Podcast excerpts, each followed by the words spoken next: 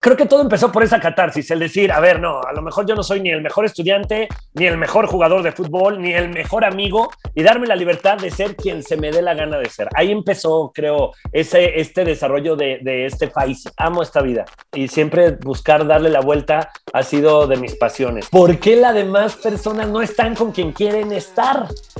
¿Qué, qué, ¿Qué les pasa? Yo siento que hay gente que piensa que es feliz o sea, que piensa que está haciendo lo que ama.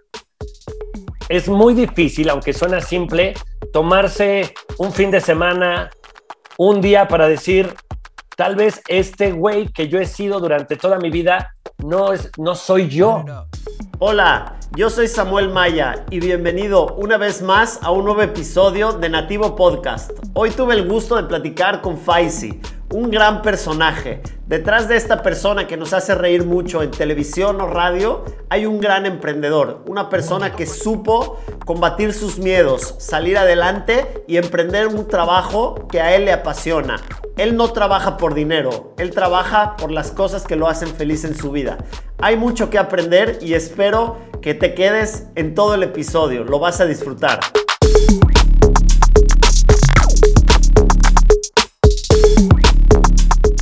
Faisy, qué gusto, bienvenido a Nativo. Hoy es, la verdad, un gusto para mí tenerte aquí de frente. Te veo y me da risa y me encanta y me fascina y sé que me voy a divertir un chorro. Como Lucero y Mijares hasta que se nos hizo, Samuelito. Hasta, que se nos hizo. De verdad te agradezco infinitamente que seas parte de este comienzo. Para mí es muy importante. Las ganas de hacer Nativo. Nativo es un podcast que está hecho para emprendedores que quieren crecer, que quieren salir de su zona en la que están y empezar con algo, ¿no? Y entonces estoy seleccionando o intentando hacer la selección de tomar a personas que yo admiro por su trayectoria, ¿no? Y eso es lo que quiero para mí.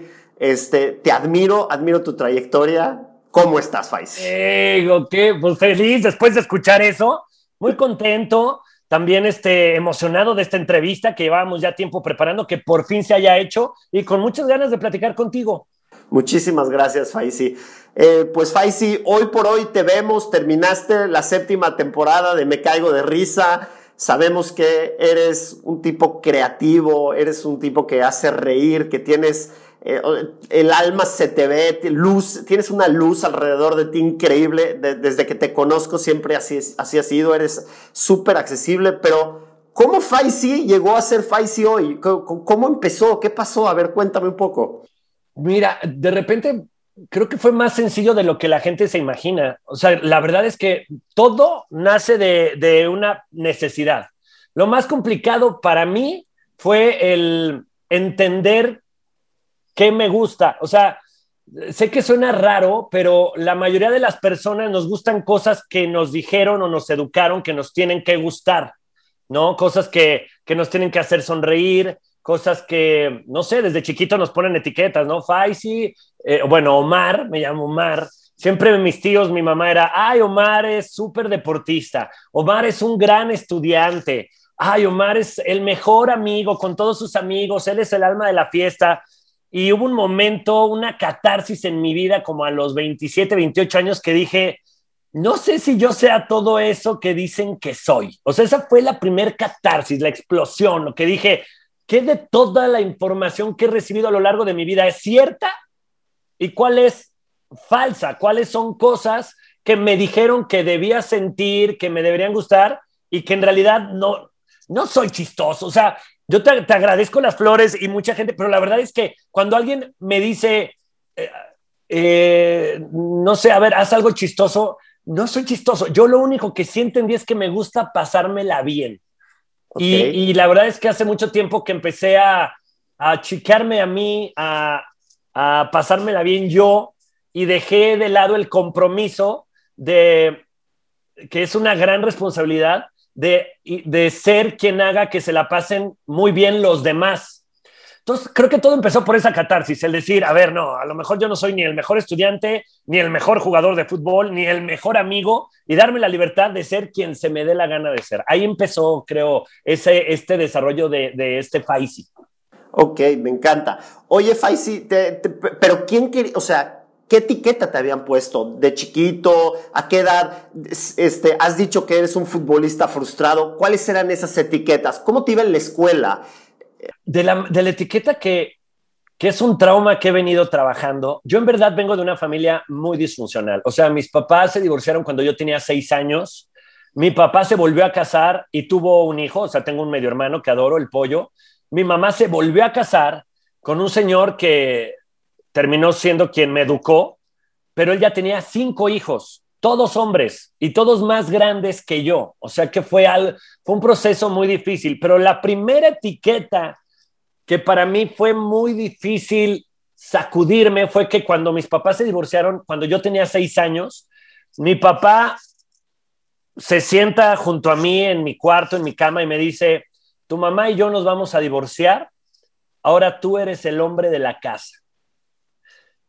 Y para mí son unas palabras que todavía retumban, porque a los seis años decirle eso a un niño, digo, mi papá no lo hizo adrede, pero a mí me parece muy irresponsable porque yo era un niño. Esa fue la primera etiqueta. Ni soy el hombre lo que es un divorcio. Con dos hermanas más chicas.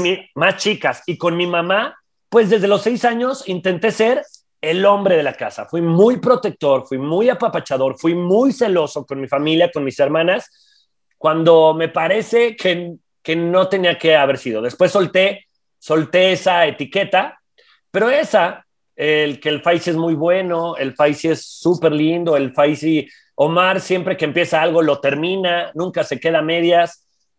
Y hoy, eh, de repente era un poco complicado, eh, pues, pues ser la persona que todos querían que fuera tenías que cargar con un peso tan grande, ¿no? El que querían, el que los otros te pusieron en tus espaldas y decían así tiene que ser. Y siempre fuiste, siempre fuiste el alma de la fiesta en la escuela, o sea, si eras el alma de la fiesta. O sea, me pusieron esa etiqueta evidentemente por, por cosas que la gente observa. Yo no quería ser el alma de la fiesta, pero creo que era el más, el que menos prejuicios tenía a la hora de pasársela bien. Yo disfrutaba cada momento desde chiquito, desde que me acuerdo, podía ser jugando con una botella de plástico, podía ser jugando con mascotas, siempre he tenido mascotas, encerrado en mi cuarto con mis peces, siempre disfrutaba, siempre he disfrutado mucho del momento. Ahora soy más histérico que antes, porque además sí soy muy disciplinado y soy muy, muy histérico con mis cosas y me gusta hacer las cosas lo mejor posible, entregarme al 100, pero en aquel entonces me parece que que nunca pensé de más. Siempre viví el momento y, disfrutaba. Si estaba con mis primos, si estaba solo en mi casa, si tenía que estudiar, si tenía que jugar fútbol, y siempre muy del lado del deporte. Por eso creo que a mí el fútbol me salvó de muchas cosas.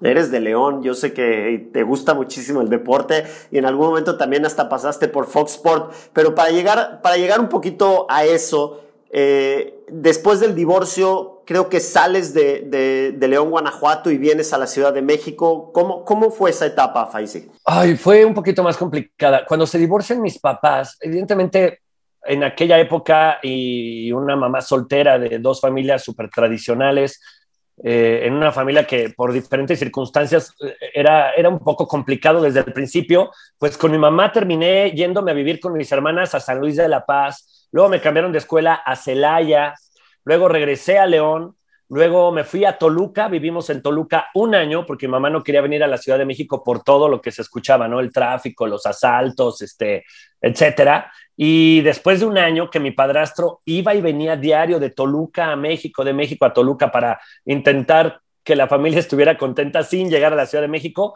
ya no hubo de otra y llegamos a vivir a la Ciudad de México. Y, y para mí fue un, fue un vértigo terrible porque tanta gente empezara a tomar eh, transporte público de distancias lejísimas, eh, nuevos amigos, nueva escuela, ya en la secundaria, eh, fue complicado, pero la verdad es que creo que fue el momento donde, donde crecí, donde me di cuenta que, pues que los sueños míos los iba a tener que cumplir yo solito, los iba a tener que buscar yo solito, y a partir de ahí fue que, que empezó todo este proceso de evolución de conciencia. No, y entras de una ciudad pequeña a una ciudad tan grande, tan demandante. No, y me asaltaron y, y, pues el bullying, o sea, por eso te digo que el fútbol a mí me salvó de muchas, porque yo toda mi vida, o sea, de hecho me dicen Faisirrito, porque mis amigos, eh, la banda con la que me juntaba eran los Fais, que fue un, algo que escuchamos en un pecero, en vez de decirnos, ¿qué onda, güey? el del pecero, que era cuate de uno de, los de mi bolita, le decía, ¿qué onda, Fai? ¿Y cómo están los demás Fais? Y, y yo siempre me di 1,63, O sea, por eso era el paisirrito, era el más chiquito. Y siendo tan pequeño y siendo el nuevo, eh, eres el blanco perfecto para que alguien que había sido buleado toda la secundaria agarrara un nuevo sonso, ¿no? Un nuevo güey a quien molestar. Y a mí lo que me salvó fue el fútbol. En la cancha eras muy bueno. Ah, era muy bueno. Y también aprendí a ser bueno ágilmente, porque era mi única manera de defenderme, con las palabras y con el fútbol. Porque a los golpes iba a perder. Así hiciera lo que, o sea, Karate Kid para mí no existió. O sea, si, me, si llegaba a los golpes, me iban a romper el hocico. Pero en lo demás, a la hora de poner un apodo, a la hora de dejar callado a alguien, a la hora de jugar fútbol, ahí sí me defendía. Y te empiezas a ganar el respeto seguramente de todos y empiezas a tener un poco más de, crees más en ti mismo, ¿no? Crees más en tu tema intelectual. Creo que eso va pasando cuando somos chiquitos, siempre presumimos más lo que tiene mi papá, a dónde me llevaron de vacaciones, la ropa nueva que tengo, y conforme va creciendo la persona, pues ya los skills son otros, ¿no? Ya es qué tan ágil mental eres, qué tanto te puedes defender con la boca sin llegar a las... Y entonces la gente dice, claro, este es el que, que, lo puede dejar callado al matón, pero se burla de él, va y le dice, ¿no? claro. Que justo todo eso que dijiste de niños, yo no tuve, no lo tuve, no que esa es otra de las cosas que a mí me sorprendió de la Ciudad de México. Yo no sabía de marcas de ropa, yo no sabía de, restaurantes, de lugares, de... Yo, yo vivía al día, yo con que, con que tuviera este, un momento para jugar fútbol y a lo mejor algo de videojuegos y estar en, en mi casa tranquilo, para mí era suficiente. Yo no había podido salir de México a Estados Unidos a pesar de que había tenido muchas invitaciones, porque evidentemente que se pusieran de acuerdo mis papás en los papeles del niño, en que si la visa, en que si no, era demasiado complicado. Mi primer viaje fue a Miami a grabar el disco de perfiles. O sea, eso fue a los 18 años. Antes de los 17, 18, fueron a los 17. Antes de los 17 no, no pude salir del país. O sea, lo único que conocía era Guanajuato, San Luis de la Paz, Celaya, Toluca y México. Ok, y voy a regresar a algo que dijiste que me encantó esa frase. Dijiste, me di cuenta que ahora me toca a mí encargarme de mis sueños. ¿En qué soñabas, Faisy? Pues primero en ser futbolista, que ya me di cuenta muy tarde, porque cuando te das cuenta a los 17, 18 años, que tú tienes que ir a tus entrenamientos, que estás yendo no para sufrir, que estás tratando de buscarte un lugar en un equipo, cuando te tienes que ir a probar ya fue un poquito demasiado tarde, pero me di cuenta que, que desde lo más pequeño, ¿eh? yo soñaba con salir con una chava, entonces me enfocaba a esa chava, sabía que no, o sea, nunca tuve que, me dieran un carro, entonces nunca tuve la facilidad de, de, tener herramientas alrededor que pudieran hacerme llegar a mi objetivo, siempre las tenía que crear yo. ¿no? Porque a esa edad el que tenía carro era el que pasaba por las chavas, el que las regresaba, el que tenía dinero, pues el que pagaba la cuenta. Y yo me di cuenta, dije, pues, ¿qué tengo yo? A ver, empecé a buscar, empecé a, ver qué es lo que más me divertía. Creo que siempre ha estado el, el disfrutar de esta vida, amo esta vida. Y siempre buscar darle la vuelta ha sido de mis pasiones. Y así fue, nada más que ahora entendí que era yo solo y que me podía hacer de amigos, de, de gente con la que tuviera cosas en común, que, que permitiera que, que, que, todos sacáramos, digamos, eh, las habilidades del otro a nuestro favor. Y la verdad es que he hecho grupos de amigos increíbles, que creo que también es mucho lo que termina pasando en Me Caigo de Risa ahorita que lo dices. Creo que he sido muy, con mucha suerte, pero además he tenido la, la sensibilidad de, de encontrarme con, con, esta selección natural, con las personas que tienen cosas bonitas en común conmigo. Oye, Faisy, y, otra, otra cosa que dices que también me, me llama un poco la atención. Dices, me doy cuenta que ahora tengo, me tengo que fijar en qué es lo que más amo en la vida, porque me encanta disfrutar de la vida. ¿Realmente crees que mucha gente no hace lo que ama en su vida y a lo mejor por eso no llega a ser lo que quiere llegar a ser? Es que por eso te digo que esa fue mi catarsis que fue acompañada de depresión, Sam. O sea, sí fue una catarsis fuerte, porque eh, que la gente tiene que entender que es verdad que cuando alguien tiene esta alegría en exceso, como muchas veces la tengo yo, también el lado oscuro eh, es, es equilibrado. Y sí, cuando estoy en momentos de tristeza, sí me voy muy abajo. Yo siento que hay gente que piensa que es feliz, o sea, que piensa que está haciendo lo que ama. Es muy difícil, aunque suena simple, tomarse un fin de semana, un día para decir, tal vez este güey que yo he sido durante toda mi vida no, es, no soy yo. Soy el güey que quería, que, quería mi mamá, que quería mi papá, que quería mi novia, que quería mi religión, que quería mi, eh, mi entrenador, pero a lo mejor yo no soy ese güey. Entonces, por eso te digo que estoy en la búsqueda constante, porque además cada día es diferente al otro de qué es lo que me hace feliz.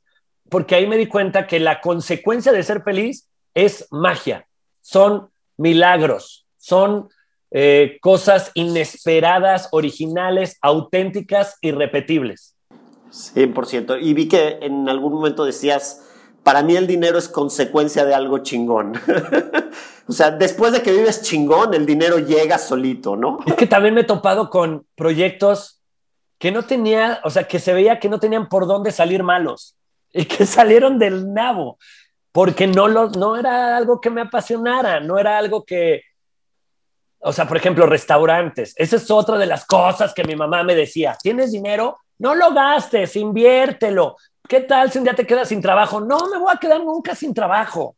Y no lo voy a invertir ya, lo, voy a invertir en mí, no, no lo voy a... Entonces, de repente metía dinero en restaurantes y el restaurante quebraba y yo no veía ni un peso recuperado. Era frustrante porque lo que yo me tardé en juntar en tres años, se me iba en seis meses. Yo no lo podía creer. Yo decía, qué pendejo pero no era yo, o sea, yo seguía los consejos que también mi mamá con mucho amor me daba por, por lo que ella vivió.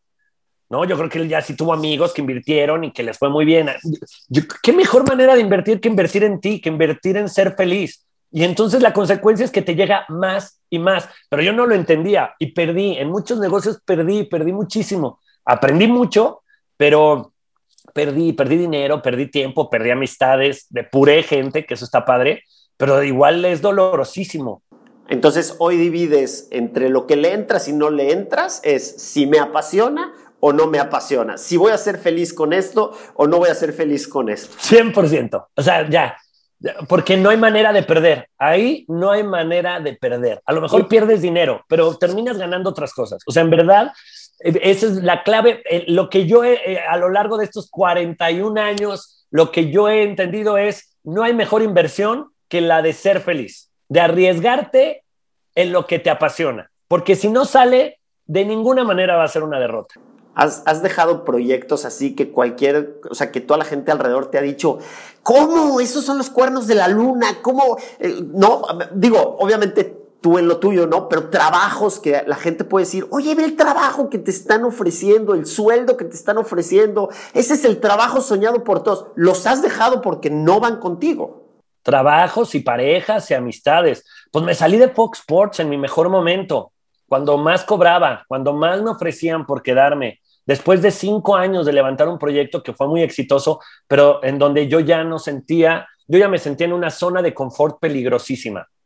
Y en ese momento, pues con todas mis amistades del deporte, porque además fue picar piedra. Al principio no había entretenimiento deportivo en México y cuando ven a tres borrachines hablando de fútbol y se dan cuenta que nos apasionaba más, yo siempre dije, jamás voy a ser mejor periodista, ni intento ser mejor periodista que José Ramón Fernández, pero sin duda soy mejor aficionado que él. Soy más apasionado. Me ha tocado ascensos, descensos. Tengo plateas en el Estadio de León desde los seis años. He visto a mi fiera campeona, bicampeona. Lo he visto perder finales. Conozco a los jugadores soy muy, como aficionado, me rifo, es lo que te digo, ahí sí, o sea, ya con los nombres de los jugadores, estadísticas, no, ni me interesa, pero como aficionado, sí me la rifo. Y nadie entendía que tres güeyes, uno que era bailarín de Yuri como Jan, yo, que me habían visto cantar en perfiles y en Azteca actuando cualquier cosa, y Juan Carlos Gabriel de Anda,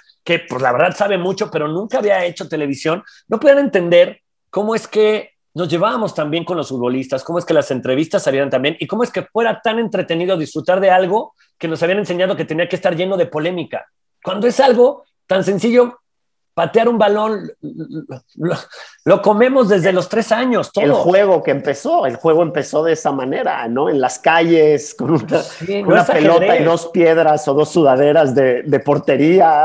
Así 11 contra 11, güeyes, ¿no? O sea, no, no tan complicado. Pues sí, hay estrategias y todo, pero bueno, ¿por qué no voy a tener la... ¿Por qué no, no voy a poder hablar de algo que yo juego desde los tres años? Porque ¿quién me va a decir que no? Y ahí decidí, me vale lo que digan. Y después de cinco años, pues es un guamazo el programa, pero y ahí toda la gente pues buscaba un espacio en Fox Sports, porque además Fox Sports ni existía. Cuando empezó a existir, cuando empezó a llamar la atención de la gente y yo decido salirme, muchos de mis amigos que trabajaban en los medios, en el deporte, que buscaban un espacio en Fox Sports, no lo podían creer me decían, güey, te llevan a NFL gratis, tienes entradas UFC, tienes entradas para las peleas de box, te llevan a los mundiales, este, te pagan una lana, eh, vas a los estadios gratis, vas a ver a tu equipo León desde el... ¿Cómo puedes dejar esto? Y no entendían que para mí sí era una zona de confort. Ahora que estoy viviendo lo que estoy viviendo, desde el año pasado ya ha habido un par de personas que me dicen, tenías razón, güey 100%. No, nadie se esperaba que iba a llegar un proyecto como Me Caigo de Risa mi vida. También renuncié del Tlacuache, porque ahorita ya llevamos 13 años, pero justo como a los 7 años me salí un año porque ya no era el espacio y el proyecto en el que yo entré.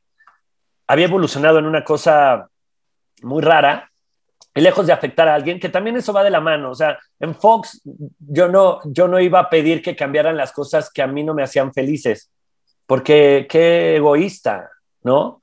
Yo, si ya no estoy bien en un lugar, no voy a cambiar el lugar, mejor me cambio yo a otro lugar, ¿no?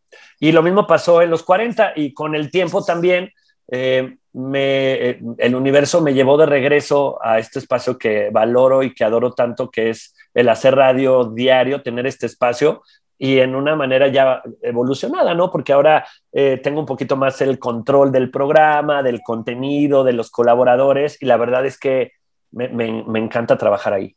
Eh, quiero tocar un tema, este, Faisy, que, que, me llamó la atención y ahorita voy a regresar un poquito a lo que estás hablando ahorita.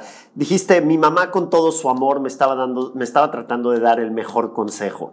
¿Cuánta gente que nos escucha, sí? Son, somos papás, o sea, yo me, me incluyo, y en muchas ocasiones, de nuevo eso, ¿no? Tratamos de dar el mejor consejo para nuestros hijos y darlo o no darlo.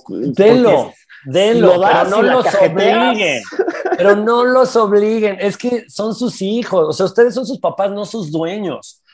Den el consejo, pues va con, con todo el amor. Esta vida se trata de hacer las cosas con amor, pero no los obliguen. O sea, una cosa es decir, me parece que teniendo el despacho de abogados que tenemos en la familia, te funcionaría estudiar para abogado, estudia leyes. Y otra cosa es, tú te vas a quedar con la firma Tienes que tener claro que tú vas a ser quien herede esta. No, ya lo mataste. Le quitaste toda la creatividad que podía haber tenido. Lo anulas. Lo a mejor mataste al, al doctor. Al jugador, al doctor, al arquitecto. exacto, a lo que puede hacer. Y así Coronavirus, ¿no? El doctor. Exacto. no, ¿qué estará haciendo ahorita ese niño que iba a ser? ¿Qué estará haciendo ahorita el güey? El conductor en televisión. Exactamente. Así es, definitivamente sí. Oye, y, a ver, me encanta, Faisy, este, todo lo que haces, porque yo me, yo me pregunto y te pregunto realmente, y si te digo, dame el secreto para ser cantante, para hacer radio, para hacer televisión, para hacer teatro, para atender tus redes sociales, para producir, para conducir, ¿de dónde eres, güey? ¿Qué, ¿Qué, onda? Explícame, ¿cómo, ¿cómo gestionas tu tiempo? ¿Cómo gestionas? Dime qué onda, cómo se dan esas cosas. Yo lo veo y por fuera veo un edificio hecho de 100 mil pisos y digo, nadie puede acabar haciendo esto. Y, tú pudiste, por favor, ayúdame. Me vas a decir, es que todo se da de repente. Pero entiéndeme, la gente se pregunta y la gente quiere entender cómo uno puede llegar a, gestionar tantas cosas como, como Faisy, ¿no? Ay, la verdad, el universo conspira. Y además he tenido la suerte que conforme empiezo a estar en estos proyectos exitosos, entonces las personas que buscan colaborar conmigo entienden que estoy en chinga y, y nos damos chance de, de, negociar tiempos, ¿no?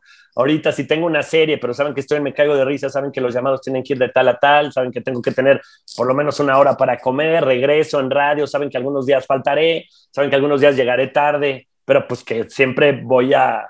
Es la forma en que voy a hacer el Faisy que ellos quieren que sea, porque también es otra cosa. Me han invitado a programas de tele increíbles, con un muy buen presupuesto, pero que, les he dicho, estoy muy cansado o, no me prende tanto, entonces no voy a terminar siendo el Faisy que tú crees que voy a hacer para tu proyecto. Sí, soy muy sincero, pero también me costó tanto llegar al lugar, al momento que estoy viviendo ahorita, que no quiero desaprovechar, Sam, ni, ni medio segundo.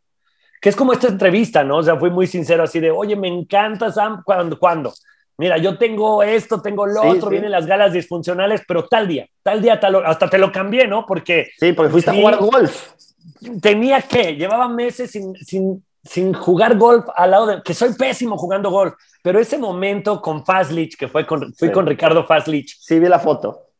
Es increíble, es, es, terapia, para mí esa, esa es mi terapia. Y muchas veces la grabación es la terapia, el, el rollo es lo de atrás, ¿no? Ya cuando estoy en radio, ya cuando estoy en tele, está padre, pero todo el trabajo que hay detrás es muy cansado y más porque soy tan histérico que entonces los productores ya se dieron cuenta que, que me gusta mucho opinar.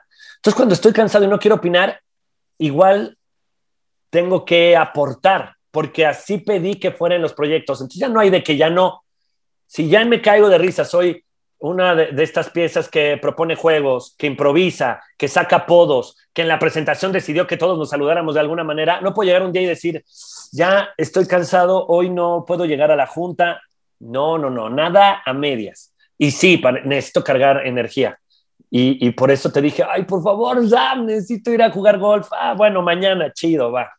Pero sí, el universo conspira también, me ayuda muchísimo el, el, es eso, el ser sincero conmigo mismo. Ya no tengo la necesidad ni la responsabilidad de quedar bien con nadie más. Lo más importante, lo que siempre expreso a la gente que sigue el radio, el programa de tele, mi música es, sepan que está hecha con todo el amor, esperando que les guste. En verdad lo pienso, lo trabajo, cómo, cómo llego a la gente. Yo soy conductor, el hilo conductor. Lo hago con todo el amor, pero si no les gusta, me vale madres. A mí me gusta. Porque lo hago porque a mí amo lo que hago, Sam, amo profundamente lo que hago, las personas con las que estoy trabajando, el momento que estoy viviendo. Si a alguien no le gusta, qué pena, o sea, no, no, disfruto que no le guste, pero en verdad me vale, me vale gorro. Tienes toda la razón del mundo. Y, y sabes que también me doy cuenta sales de la gente, o sea, y esto me demuestra cómo lo disfrutas, sales de me caigo de risa y vas a jugar golf con Fastlich, o sea, ¿me entiendes? O sea, no es de que decir, los veo en el trabajo y después no los quiero volver a ver, sino son tus amigos, o sea, estuve viendo la entrevista que tuviste con Pinky Promise, saludos a Pinky Promise, con Carlita y Mariana, ¿no? Con este, Michelle. Con ah, Michelle, perdón. Con, Michelle. Con Michelle. ¿Y te llevas con ella de piquete de ombligo? Yo me di Con Michelle, con Mariana, con María Cel. Fíjate que ahorita estoy haciendo un proyecto con María Cel que se llama On the Road, que es un rollo turístico, pequeñas cápsulas que aparecen durante Me Caigo de Risa y otros programas de... Y es de turismo. Evidentemente estamos viviendo un momento complicadísimo para, para muchas fábricas, industrias, para el país. Y aquí es un poquito fomentar el turismo. Pero hemos viajado tanto y la gente de repente no entiende que son cápsulas que pueden atacar mucho y pueden juzgar, ¿no? Y de repente es de, ay, María Cel está casada, si tú comprometido, ¿cómo? ¿Por qué viajan juntos y viajan solos? Y, y el día de ayer estuvo muy chistoso porque apareció mi mujer. Ayer fue el último capítulo de Me Caigo de Risa. Y, y yo fui el invitado. sí. Y en el escenario inclinado, en el sketch de improvisación, era eh, una máquina de clones y termino clonándome yo por accidente y aparecen cinco Faisis. Entonces disfrazaron a Fazlich, a Margalef, a Alguana, a Mariacel de Faisi. Y entra mi novia. Eh, en realidad iba a entrar Michelle Rodríguez. Fue sorpresa. De repente en el escenario inclinado aparece Irache, mi prometida. Y en su rollo de improvisar, y nos llevamos también, ella termina besando a Mariacel. Ah, él es el Faisi original. Y se dan un beso. Ayer mucha gente entendió que nos llevamos todos, esposas, esposos, parejas, hijos. Va más allá de lo que la gente pueda o no entender esto es una familia. Y déjame decirte que un día antes de ir al golf con Fazlich, o sea, de hecho al golf llegué crudo porque un día antes fue el cumpleaños del negrito y estuve en su casa con sana distancia, apapachándolo, después de años también de amistad. O sea, trabajo con mis mejores amigos desde hace mucho tiempo. Y creo que es parte definitivamente del éxito. Es parte del éxito porque estás con quien quieres, con quien amas y las cosas salen completamente de otra manera en vez de salir. ¿Por qué las demás personas no están con quien quieren estar? Está ¿Qué, qué, qué les pasa? ¿Por qué? Porque nos lo enseñaron, yo creo, o porque en algún lugar sintieron que así era, o en la universidad o en la escuela. Pero eh, yo siempre pongo el, el ejemplo de este César. Eh, ¿Cómo se llama el de los perros?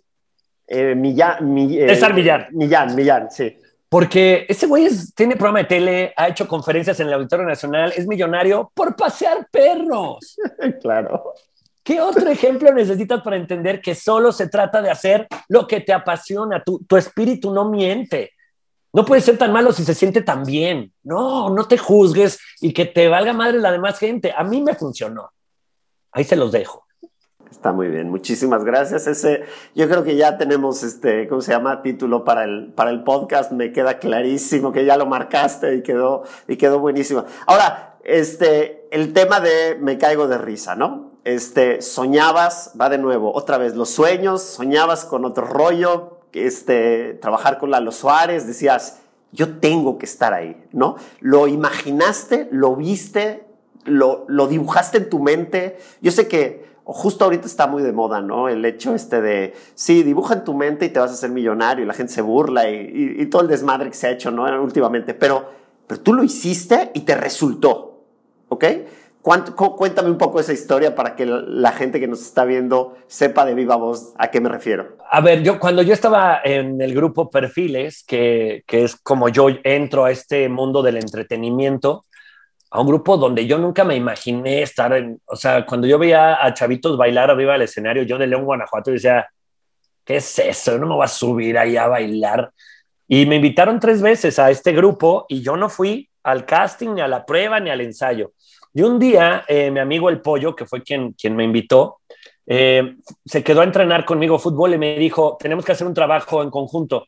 Y me dijo, bueno, acompáñame a mi ensayo con perfiles y de ahí nos vamos a mi casa.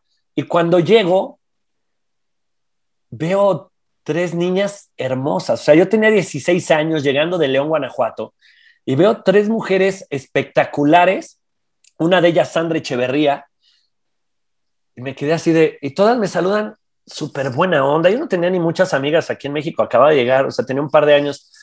Hola, ¿cómo estás? Ay, tú eres Faisy, qué gusto. Y yo, entonces, me, me hice un lado con mi amigo y le dije, ¿qué es esto, güey? ¿Por qué me conocen? No, y me dice, son las chavas del grupo. ¿Y cada cuándo ensayan? No, nos vemos diario. ¿Las ves diario? Sí. Y entonces me dice el manager, oye, ¿quieres hacer una prueba? Claro. Vengo a hacer la prueba. Claro. y, me acuerdo que le dije a mi mamá, llegué ese día a mi casa, le dije, mamá, ¿cómo te fue en el trabajo? Le dije, muy bien, pero antes del trabajo fui a un ensayo del grupo de, del pollo y me invitaron a estar. Y mi mamá me dijo, con que no descuides el fútbol y la escuela, y lo que tienes que ser. Va. Y esa fue, sí, o sea, a veces los papás son muy necios. Yo sé que lo hacen con mucho amor, pero no subestimen a sus hijos. O sea, ellos sabemos, sabemos qué queremos, sabemos qué amamos. Más bien, ayúdenos a, a, descubrirlo y apóyenos. Pero bueno, el chiste es que cuando me subo a un escenario digo, no me quiero bajar de aquí nunca más. Y en este rollo de diferentes personalidades, diferentes perfiles, Evidentemente a mí se me hacía mucho más fácil que a los demás el contestar entrevistas por, por, mi personalidad, porque era chaparrito, porque era más ágil, porque, era, porque no tenía esta ni malicia ni nada. Yo respondía a la pregunta como venía. recibía muchos regaños, pero los medios les caía muy bien eso. Entonces, me, a partir de ahí, como que me dicen, bueno, pues a la hora de presentar una canción, a la hora de contestar, dejen a Faisy. Y eso evolucionó a que yo también estudiara, ¿no? Diferentes conductores, cómo presentan. Yo veía videos de, de NSYNC, veía videos de Michael Jackson, de UB40, de Boys to Men. Yo decía, ¿cómo le hablan al público? ¿Cómo conectan? Y lo estudiaba y lo trabajaba y me encantaba. Y, ah, y, todo eso obviamente cayó en, en, que también cayera con otro rollo. Yo dije, ¿qué es este programa? ¿cómo puede ser que este güey lo conozca tanta gente y, gane dinero de, pasarla bien con sus amigos, de hacer sketches, de estar, entrevistando a Cristina Aguilera, acaba de entrevistar a Tom Cruise, ¿qué es esto? Y, en ese momento empecé a estudiar mucho la forma de, de conectar de Adal, que la verdad yo, yo no, no soy muy de hacer monólogos o eso, pero, pero lo admiraba, yo decía, qué padre eso, no quiero ser él, pero sí quiero algún día poder vivir como vive él. O sea, vivir de jugar con tus mejores amigos. Y ahí me acuerdo que memoricé, me, memoricé mucho que pues, el productor era Lalo Suárez, que además yo estaba en Azteca, no podía ir ni al foro a ver cómo grababan otro rollo. Estaba vetado porque además ya era conocido, ya estaba en el grupo.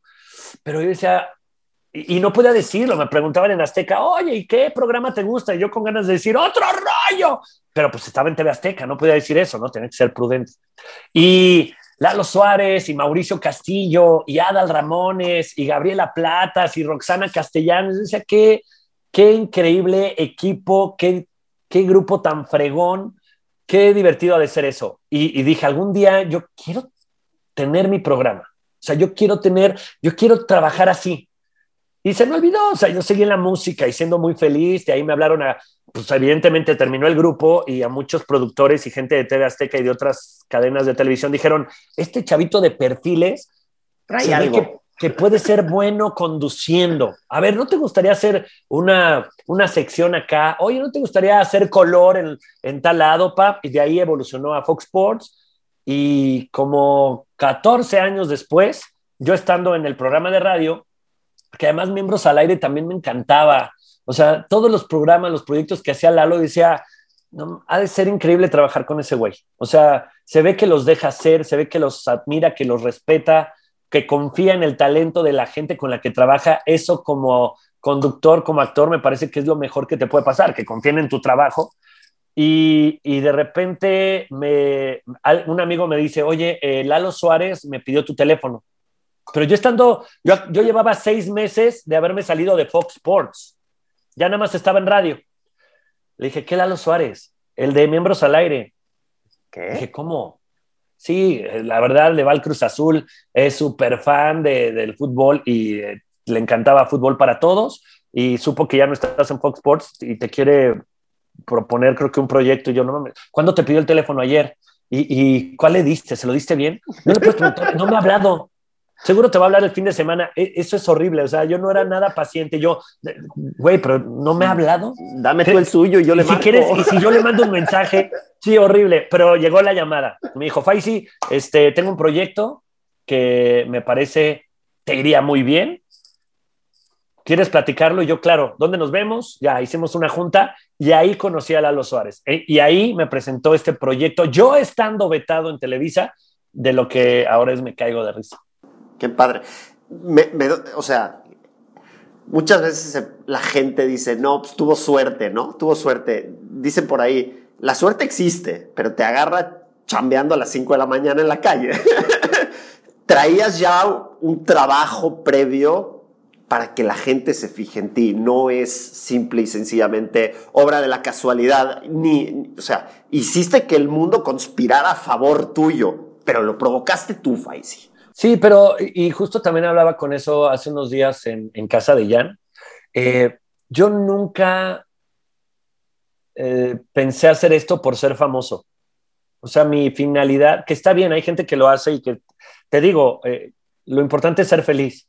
Si alguien es feliz siendo famoso, si alguien es feliz tomándose fotos, yo soy feliz, este, eh, jugando. Yo soy feliz disfrutando, eh, sacándole jugo a esta vida, ya sea en un escenario o en unas cámaras o con un micrófono o diseñando ropa o, jugando fútbol con mis sobrinos. O, eh, yo soy muy feliz haciendo eso. Nunca, creo que la, soy, con los amigos soy muy abierto, pero con la gente que no conozco sí soy muy respetuoso, soy muy reservado, soy muy introvertido, o sea, de repente en los centros comerciales ya, evidentemente en un programa como del Tlacuache que lleva 13 años diario, y me caigo de risa, que lleva 7 años diario, y el de Fox Sports que era diario. Hay personas que si me conocieron en Fox Sports llevan 15 años estando conmigo diario.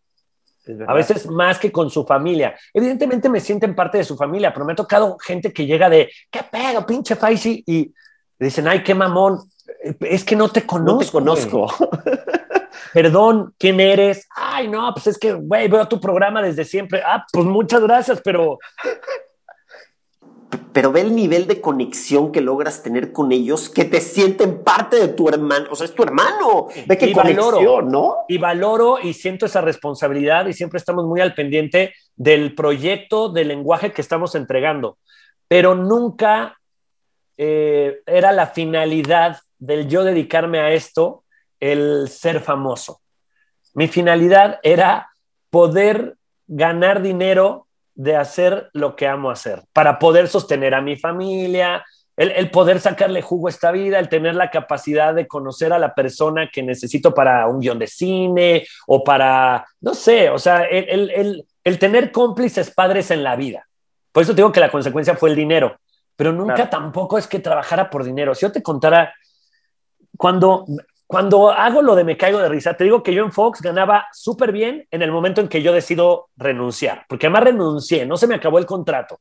Me quedaba un año de contrato, les dije, por favor, ya no puedo, no, no me la estoy pasando bien, ya, ya hago caras al aire, ya la gente se da cuenta que, que estoy cansado, que, que, el, que, el productor no tuvo ni idea de qué hacer, el productor ya estaba harto. Les dije, esto no tiene que ser así por favor, denme chance de salir. Había un cambio administrativo en Fox Sports y me dijeron, órale va, te damos tu carta libre. O sea, no, ni, ni siquiera este finiquito cobré, nada. Les dije, no me importa, no me voy a esperar un año, no me importa ya. Porque el dinero no este, te mueve. Nada, porque no, porque el dinero igual va a llegar de otro lado si eres feliz, en verdad, lo tengo clarísimo, estoy seguro, se los prometo. El chiste, a veces es un préstamo, a veces es un regalo de un tío, a veces te lo encuentras tirado, o sea, el universo lo hace de maneras rarísimas, pero llega. Cuando haces lo que amas, llega la forma. Y este, y, y la verdad es que ya, ya ni me acuerdo de qué te, a dónde iba. Que saliste de Fox y de repente íbamos en el tema del proyecto. No, no, me, me perdí igual que tú. Ay, sí. Eh, eh, bueno, eh, al caso es que como que un momento en que ya no, que ya no era feliz. O sea, e, es importante el, el como a identificar cuando te tienes que mover de lugar. Y, una amiga me decía, pero ¿para qué te dedicas a esto? Si sabes que, que conlleva con la gente. Le dije, no, o sea, yo sé que si salgo ahorita, parte de mi trabajo es, pero por eso a veces no salgo, porque la gente no merece que yo haga caras o que yo haga algo, aunque también cuando salgo con mi familia, trato de ser muy sincero con la gente. Y hay gente que me deja de seguir, pero me deja de seguir porque soy sincero. Hay momentos en que me dicen, ¿me das una, una foto, Faisy? Les digo, perdóname, pero estoy comiendo con mi mamá. Si me das 20 minutos, yo termino de comer y me tomo la foto. ¡Ay, qué payaso! Y se van. Lo siento. Soy sincero, soy el mismo que escuchas en el radio, soy el mismo que ves en la tele y soy eh, esa persona, no puedo ser otra persona. Y yo no lo hago, no, no va con, con la fama. Ya, y ya me acordé lo que te iba a decir. Salgo de Fox en el mejor momento, me habla Lalo, me enseña el proyecto, a ver si me dejan este, que seas tú el conductor. El conductor de Me Caigo de Risa iba a ser Eduardo Videgaray. Ok. Y estaba en I, entonces lo vetaron en Televisa y no pudo ser Videgaray. Y entonces la opción que, que Lalo encontró del universo de conductores fui yo, ¿no? Pero pues fui a un ensayo en Televisa, una empresa nueva, con un elenco que pues yo conocía a la mitad, pero a la otra mitad no. Y yo tenía que, tenía que haber mucha confianza en, en poco tiempo de conocernos fue mucha presión ese día. Y me dijo, oye, Faisy, este, pues bueno, gracias. Vamos a ver qué dicen los jefes y yo te hablo en la semana y te digo qué onda. Órale, gracias. Y yo me fui con la incertidumbre. la incertidumbre. Con la misma pinche incertidumbre de la llamada, ahora la decisión de los jefes. Que además estábamos a dos semanas de empezar las grabaciones, si es que me quedaba. Ah, dije, bueno, pues chingue su madre. Entonces me dice, me habla a los dos días. Ah, oye, Fay, ¿te puedo ver mañana? Dije, ¿cómo? ¿Que mañana? No. No, no, no, ¿qué? Dímelo. No, no te lo puedo decir por teléfono. Eh, bueno, entonces hoy. Yo me voy a Valle de Bravo el fin de semana. Dímelo hoy, por favor. Bueno, te veo a las tres en la oficina. Llegué dos y cuarto. Claro. Y me esperé afuera, en la oficina de, de Bola 8, que es la productora de Lalo Suárez. Hay un silloncito. Ahí estaba esperando y veía luz en su oficina. Y yo ya me hacía un, veía sombras y dije, porque además me dijo, no, güey, este, o sea, no lo escuché alegre en la llamada. si no, ya te hubiera dicho, güey, estás aquí, eres nuestro güey, ¿qué, ¿dónde, dónde? Claro. Me dijo, ay, güey, es que tengo que hablar contigo. Y dije, pero yo me imaginaba, va a haber otras opciones, vamos a probar una semana más otras personas de Televisa y dije, ya, ya había Laura allí, ahí, ya había, en ese momento estaban todos, estaba Facundo, estaba Omar Chaparro, estaba el Diablito, estaba el Roger, estaba Carlos Trillo, estaban Beto y Lalo, todos los, ahorita ya no hay nadie de ellos, pero ahí y en esa barra estaban todos contemplados. Dije, ah". y ahí esperando, esperando, y de repente llega una camioneta y era Lalo con todo su equipo de producción que yo conocí en el ensayo y que me saludaban cañones. ¿eh? yo llegué al ensayo, me ubicaban de Fox Sports y de Azteca, yo me imagino, pero era de Faisy, ¿cómo estás? Yo era la carta fuerte de todo el equipo de producción, era de sí a huevo, Faisy. Y cuando se bajan de la camioneta, todos así de, ¿qué onda, Fai? Hola, sí, vamos a la oficina, cuídate. Y yo así de, y llega Lalo, o sea, se van bajando todos, me saludan horrible. Y cuando llega Lalo me dice, dame cinco minutitos y te veo en mi oficina, ¿va? Y yo, sí, yo aquí espero, está bien. Mientras tu cabeza. Dije, ya vienen de grabar, ya vienen de la nueva, de, ya, ya hay una conductora, Mariana Echeverría, ya, ya tienen a alguien. Que además en el ensayo, la Mariana Echeverría, que la adoro y la conozco desde hace mucho, pero no estaba contemplada como parte del elenco y llegó a nuestro ensayo a sentarse porque quiso ver qué estábamos haciendo y, la, terminó estando en la familia disfuncional, pero Lalo no la había contemplado, no la conocía. Bueno, el chiste es que subo a la oficina y me dice, eh, no, no te quedaste. Dije, ¿cómo? Sí, hicieron un estudio de mercado, eh, hay personas del Canal 5 que no te ubican, no eres el target, y perdón, y yo, ¿por qué no me lo dijiste por teléfono? ¿Para qué me haces venir? ¿Qué necesidad de humillarme, güey? Me dice, ¿por qué? Porque sé que te rifaste, porque le echaste muchas ganas esta semana y te compré un obsequio, te compré un reloj con mucho cariño. dije, mándamelo, ya me tengo que ir, yo quería llorar. Dije, dámelo después, no quiero hacer el oso aquí. No, no, no, no, está aquí en el cuarto de al lado. No, no quiero, Lalo. Bueno, el chiste es que entro al cuarto y ahí todos, ¡felicidades! Wow. dije, ¿cómo felicidades, idiotas? Me acaban de decir que no dije, todavía ahí dije. Ni lo entendiste. Aquí tenía que entrar Sebastián Rulli o alguien. ¿Cómo que felicidades? Hasta que me dicen, tú eres el nuevo conductor. Pero a lo que voy es, ay, qué, qué, pinche historia para, lo que, o sea, ni era lo que iba. El chiste es que me, luego me dice, ven a la oficina y negocia conmigo Lalo. Me dice, mira, Faisy, aunque es, canal, aunque es teleabierta, es Canal 5, el presupuesto no es igual que Canal 2 o no es igual que... Tengo esto, era muy bajo, Joshua. Y dije, ni te preocupes, Lalo, está perfecto. Y me fui feliz de que me había quedado. Al mes, porque antes era semanal el programa, al mes me llega un cheque con mucho más dinero. Tú no entendías nada. Y le hablo, Lalo, ¿qué pasó? ¿Hay algún problema? Es que acabo de recibir el cheque. ¿Y qué tiene? Es de tanto. Sí, ¿no me habías dicho que tanto? Me dijo, sí, por programa. Y yo, o sea, yo había aceptado, me caigo de risa por nada. Yo pensé que era mensual. Porque no te movía el dinero. Y porque así cobraba en Fox y no, no me movía para nada. O sea, no, no me faltaba. Y la verdad es que toda mi vida me faltó y nunca me faltó. O sea, a pesar de que no teníamos dinero, nunca nos faltó. Siempre busqué la manera de pasarla bien. Con que yo tuviera para echarme unos tacos, todo, todo en mi vida estaba bien. Pero bueno, iba a eso, que me decías que pues el dinero es consecuencia. Sí, nunca me he movido por el dinero. Hay veces que me han visto la cara, pero luego el universo pone todo en su lugar.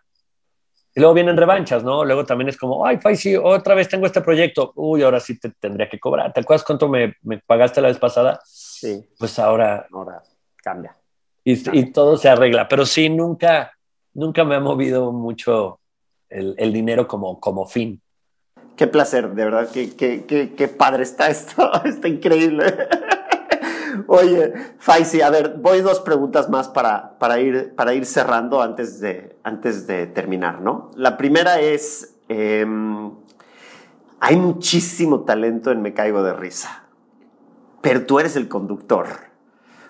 ¿Cómo gestionas esa parte de tanto, tanto talento contigo y y saber que si eres el conductor y si eres el jefe y si, pero también ellos son parte muy esencial de todo, ¿no? Porque en muchas ocasiones estamos en la empresa y tú eres el dueño y todo está fregón, tienes mucho talento, pero la haces de dueño y luego dices, pero ellos también son talentosos. ¿Cómo, cómo hace eso Faisy para que todo, porque tiene que, estar todo perfecto? ¿Cómo le haces? Pues es parte de mi chamba, el tratar de, primero hablo mucho con ellos, nos amamos, pero como todos somos personas que a lo mejor un día no estamos en un buen día o nos dieron una mala noticia, y al ser un programa de improvisación donde somos muy vulnerables, trato de ser muy empático, muy sensible a los estados de ánimo, a las energías de ellos, y trato de platicar mucho con ellos también para no caer en esta zona de confort, no, no caer en, ay, ya sé que se ríen cada que digo popó, pues vamos a decir popó todo el tiempo. No, estas ganas de reinventarnos, trato de, de compartirles eso. Hay, hay, mucho amor, hay mucha comunicación entre el elenco, entre el equipo de producción y entre, y entre yo, entre mí, entre, y conmigo, pues. Y este, y creo que la base ha sido el, el dejar el ego al lado el entender que lo importante es meter el gol. Es un programa de entretenimiento, hay que entretener a la gente, hay que divertirnos y no importa quién anote el gol, el chiste es ganar por goleada. Hay que poner el balón. Si te llegó el balón, pues remátalo. Hay que, hay que hacer diferentes jugadas, hay que reinventarnos, hay que arriesgarnos. Ha habido chistes, ha habido juegos que son una porquería y lo aceptamos y, le damos la vuelta, pero no dejamos de arriesgarnos. Y hay veces que la gente te dice, este no me gustó, esto tal, también, están en su derecho. Pero nosotros no dejamos de reinventarnos cada día. Hay pandemia, ¿cómo le movemos? ¿Se tiene que salir tal juego? ¿Cuál entra? Este, entre todos, hacemos juntas y nos mostramos vulnerables constantemente, dejamos el ego al lado. Aquí no hay, siempre, siempre. De hecho, creo que es el, el único programa que tiene más seguidores en Instagram que el mismo conductor en verdad tenemos claro. que el protagonista es el programa. De eso se trata. Yo no quiero ser ni el guapo, ni agradezco mucho cuando me echan las flores porque sí trabajo mucho, pero eh, eh, en, en, hacer un buen trabajo, pero es que amo hacerlo. De repente las flores me ponen un poco nervioso, me, me no sé, me da pena pero sí trabajo, sí me esfuerzo mucho en tratar de sacar lo mejor de cada uno de los hermanos y de las hermanas disfuncionales, porque sé que ese es mi trabajo y lo amo, pero aquí el protagonista es el programa, es la estrella. La verdad es de que sí se nota, se nota como entre todos hay esa no sé, se entienden perfectamente. hay veces que yo estoy muy cansado porque grito, porque estoy hacia full, porque traigo al productor aquí, porque traigo el prompter, traigo al director acá, porque traigo al invitado, al elenco. Y hay veces que yo ya estoy out y todos ellos hacen el programa solitos. O sea, el elenco también me cobija de una manera increíble. Ya nos entendemos muy bien y nos amamos tanto que, que si uno se cae, nos caemos todos y juntos, bueno, nos reímos y ya luego nos levantamos. Ok. Eh, por última pregunta, antes de pasar a tres preguntas que siempre te hago. Está cañón porque, a ver, me caigo de risa va Canal 5, televisión convencional, y la tendencia obviamente va más a la televisión on demand, ¿no? Entonces, tienes que innovar, como dices, ¿cómo innovamos? ¿Cómo cambiamos? ¿Cómo innovamos? La importancia de las redes sociales, este, Faisy. Sí, es, es, lo, es otra de las consecuencias. Nosotros, a lo mejor Lalo también es súper clavado, él también ama hacer su chamba y él se clava en eso. En nuestro caso, solo nos enfocamos a disfrutar cada programa como si fuera el último, porque desde la primera temporada pues no sabíamos cuánto íbamos a durar. O sea, nadie le apostaba mucho, me caigo de risa, era algo diferente, algo nuevo, con personas no tan conocidas como los otros proyectos, ¿no? Pero al hacer el trabajo así de bonito, se volvió un fenómeno de las redes sociales. Se volvió, no lo buscamos. Los primeros videos que ya tenían 80 millones de reproducciones de gente de España, de Chile, no los subimos nosotros, ni Televisa. Los subían los fans, lo buscaban los fans, se empezó a hacer, se empezó a juntar familia, empezamos a recibir y respondíamos, ¿no? Pero por diversión, o sea, yo empezaba a leer comentarios de papá, autismo me decía que era parte de la terapia. Luego algunas otras personas a la hora de la quimio nos mandaba que estaban viendo y entonces nosotros apapachábamos eso que para nosotros eso es magia. Entonces íbamos a fundaciones de, niños con cáncer y, y, jugábamos con ellos. Y luego de repente lo de, lo de otra persona que querían hacer un festival y les callamos de sorpresa al festival. Luego nos hicieron un club de fans en Guadalajara. Fui un día a Guadalajara a ver el programa con ellos y tratando de, disfrutar y de motivar lo que se nos iba dando con, nadie usaba hashtag. Y nosotros un día también, por suerte, por el universo, había un juego, hay un juego que se llama La Serenata, donde yo les pongo una palabra en la pantalla y tienen que cantar rimando esa palabra. La, la primera vez que jugamos ese juego, le toca cantar a Mariana, que canta horrible, y le toca la, la palabra marrano. Y ella decide, en la presión de improvisar en el momento, eh, combinarla con la palabra ano. El primer trending topic en el programa 2, que era grabado además, yo empecé a decir, ya somos trending topic. Y el día que sale al aire, fuimos trending topic. De a partir de ahí no hemos dejado de ser trending topic. Ya no lo digo porque además Twitter se ha vuelto un poco obsoleto. Mucha de nuestra, la tendencia de nuestro programa se ha ido más a Instagram, a Facebook. Pero en Twitter estamos, TikTok ha sido un fenómeno también. Pero el primer trending topic fue hashtag ano marrano. Y ahí descubrimos que a la gente amaba la multiplataforma. Nunca lo buscamos como lo mismo de los fenómenos de los videos en YouTube, pero la gente nos lo dio y eso sí hemos estado siempre manteniéndonos muy humildes a escuchar las ideas de, de, alrededor. Hay unas muy malas, hay unas críticas terribles y nos dan mucha risa, pero lo del Twitter fue un gran acierto y fue por la gente. La gente quería que los leyéramos, la gente quería participar y ahí nos dimos cuenta, lo que dure, pues disfrutémoslo así, digámoslo al aire, a ver qué pasa, hagamos la foto como si fuera en tiempo real y la subimos en el momento que se toma la foto en el programa. Y luego vimos que funcionó porque todo el mundo empezó a hacer lo mismo. Ya el canal ya tenía un hashtag, otro canal ya tenía otro hashtag, otro canal subía la foto. Y dijimos, bueno, ya, ah, está bien, no pasa después nada. todos atrás de nosotros. No pasa nada, pero, pero entonces, si ya, no, ya descubrimos esto y ya los demás lo vieron, ahora, ¿qué más? ¿Ahora dónde vamos? Y, y, y sí, el que haya gente de partes del mundo que ni conozco, que me, pues hace poco le di el anillo hace un par de años a mi mujer en San Sebastián, sí. porque ella es de allá. Me hubo gente que me reconoció en San Sebastián y yo y yo ni conocía San Sebastián. O sea, fui al estadio de la Real Sociedad y ahí, ay, sí, yo no entendía. Y fue por YouTube. Wow. Qué padre. Que, te digo, es del programa. Yo en mi YouTube tengo 100 mil suscriptores, que estoy muy feliz porque ya me va a llegar mi placa, pero tengo videos de 160 millones de, de reproducciones. Wow.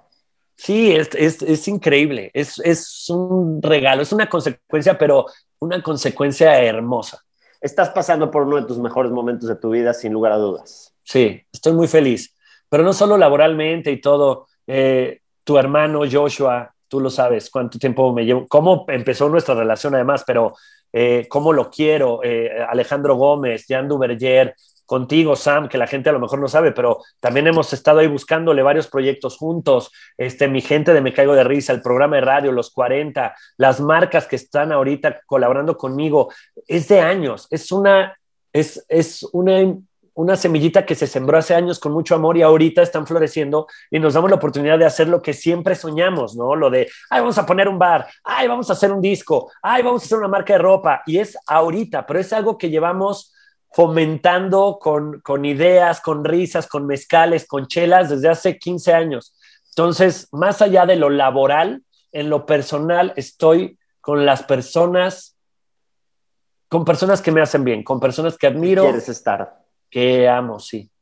Ahora, la pregunta es, ¿la vida es tan seria o no es tan seria? O sea, si hay que tomarla en serio, pero hay que divertirse. La vida está diseñada para disfrutarse. Este es, para mí es un guion de cine donde tú decides qué te va a pasar. Cuando entiendes eso, empieza a pasarte lo que siempre soñaste que te pasara. Por eso siempre dicen, es que para mí los sueños son recuerdos de lo que tienes que vivir. Si lo sueñas es porque lo vas a conseguir. Si alguien duda de sus sueños, pues le está cajeteando porque el mensaje al universo es diferente. Pero esta vida, o sea, es que basta entender que tú y yo estamos conectados a kilómetros de distancia por una computadora. Eso para mí es un milagro. Está diseñado todo para ser felices. En esta vida, o los tatuajes, claro que duelen, pero se disfrutan. Hay cosas que duelen. El amor a veces duele, pero se disfruta. Para eso está hecho esta vida. Entonces, cada que haces algo que no amas, la estás desaprovechando. Es un gran regalo esto. aunque te vaya mal, se disfruta. Yo agradezco hasta lo que esta pandemia y me dio en diciembre este pinche virus que fue horrible, pero lo agradezco porque aprendí, porque valoré, vi quienes estaban ahí, depuré a otro par de personas, este, y le he sacado ventaja a esta pandemia disfrutando con mi familia, mis mascotas, mi todo. Se canceló tu boda. Pues ya cambió, se pospuso. Que no te oigan que dijiste cancelar. se pospuso, ya van dos veces que se pospone y sé que es porque cuando vaya a pasar va a ser espectacular. no hay prisa. Disfruto el ahorita. ¿Qué tengo ahorita? Eso. Porque cuando llegue lo otro, luego va a llegar la boda y voy a decir, hoy hubiera disfrutado, de todos modos iba a llegar. Claro. Todo lo que va a llegar, en algún momento va a llegar. Entonces disfruta lo que está llegando, es lo que tienes. Así, así me la vivo yo. Si, es, si hay que tomarse en serio la vida para disfrutarla sin tomársela en serio. Ok, pues muchísimas gracias. Gracias, mi Sam. ¿Qué viene? Octava temporada, ¿qué viene? No sé, fíjate que era así es la primera vez que noto eh, mucha incertidumbre para con una temporada de Me Caigo de Risa. Lo que sí te puedo decir es que nos surge que acabe esta pandemia para irnos de gira, que eso sí no depende en sí de la televisora, eso tiene que ver con la gente y con nosotros si queremos. El juego de mesa, estamos preparando el juego de mesa ya evolucionado, porque hubo una prueba hace como cinco años, no, este viene fregón, viene la cuarta temporada de Renta Congelada, eh, espero también retomar la música y conciertos y eventos con el Tlacuachi, que ahorita seguimos transmitiendo desde casa. Mira, aquí transmito, mi mini cabina, pero en algún momento muero de ganas por, por compartir este momento y disfrutar y sorprender a la gente con, con, con, cosas presenciales. Y tengo un proyecto ahí en mi YouTube y en Facebook, unos videos que se llaman Para salir del bache, donde muchas empresas me han ayudado con, algunos con lana, otros con celulares, otros prestándome un carro, ayudar a fundaciones, a sorprender a gente eh, con noticias buenas, porque todo lo que nos sorprende son noticias malas. Y ahorita que llegué a los 100 mil, voy a hacer un video de 100 mil por los 100 mil. Entonces voy a salir a regalar 100 mil pesos a quien me vaya encontrando a la calle. Así voy a ir dando dinerito, gente que vea que necesita, pum, en un súper todo. Y me entusiasma, me entusiasman tanto esos proyectos y muchas marcas me, me, apoyaron, así que ahí está, para salir del bache, que es un proyecto que espero que dure mucho, pero pues si no durará lo que me dure el dinero y listo. Muchísimas felicidades, me encanta tu forma de ser, te admiro, realmente te admiro detrás de esta persona que es que es súper chistosa y súper agradable y todo, existe un ser humano maravilloso, un corazón gigante, yo lo sé, eres un tipazo, te agradezco millones por haber estado acá, ha sido una de mis mejores experiencias, sin lugar a dudas, eres lo máximo. Te voy a hacer tres preguntas rápidas, ¿ok? El momento en que dio un giro tu vida. En la catarsis depresiva donde me di cuenta que, que la vida es cortita y, estoy, y que venimos solos, que tengo que resolver mis cosas sola, solo. ¿Qué quieres que diga tu tumba? No desaprovechó, nunca desaprovechó un momento. Ok. ¿El peor error de tu vida? El darme, el, el, no fue un error, pero sí creo que es un gran acierto el perderle el miedo al ridículo. Creo que era un error no habérselo perdido antes. Desde antes. Empezar a hacer las cosas. ¿Qué más da? No pasa nada. Te sale bien, te felicitarán y no pasa nada. Te sale mal, se reirán de ti, igual Hasta que a alguien más le salga algo más y se olvidarán de ti. hombre, tú, tú avientas cinco pelotas y una cae, van a decir, uy, que no, nadie se da cuenta que llevas 25 pelotas lanzadas. Todos se van a fijar en la que metiste o criticarán las que no le diste, pero critican los que no hacen nada. La gente feliz no tiene tiempo de chingar.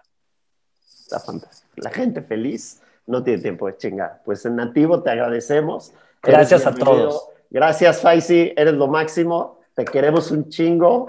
Y siempre serás bienvenido acá y ojalá y que pronto, pronto nos veamos tú y yo en persona para darnos ese abrazo que hace mucho te lo quiero dar. Ese abrazo y esos mezcales, ojalá le vaya muy bien. Prometo a la otra no hablar tanto. Te quiero, mi Sam. Al contrario, de esto se trataba. Eres lo máximo. Abrazo. Gracias, gracias por estar aquí. Gracias. Muchísimas gracias. Yo soy Samuel Maya y esto es Nativo.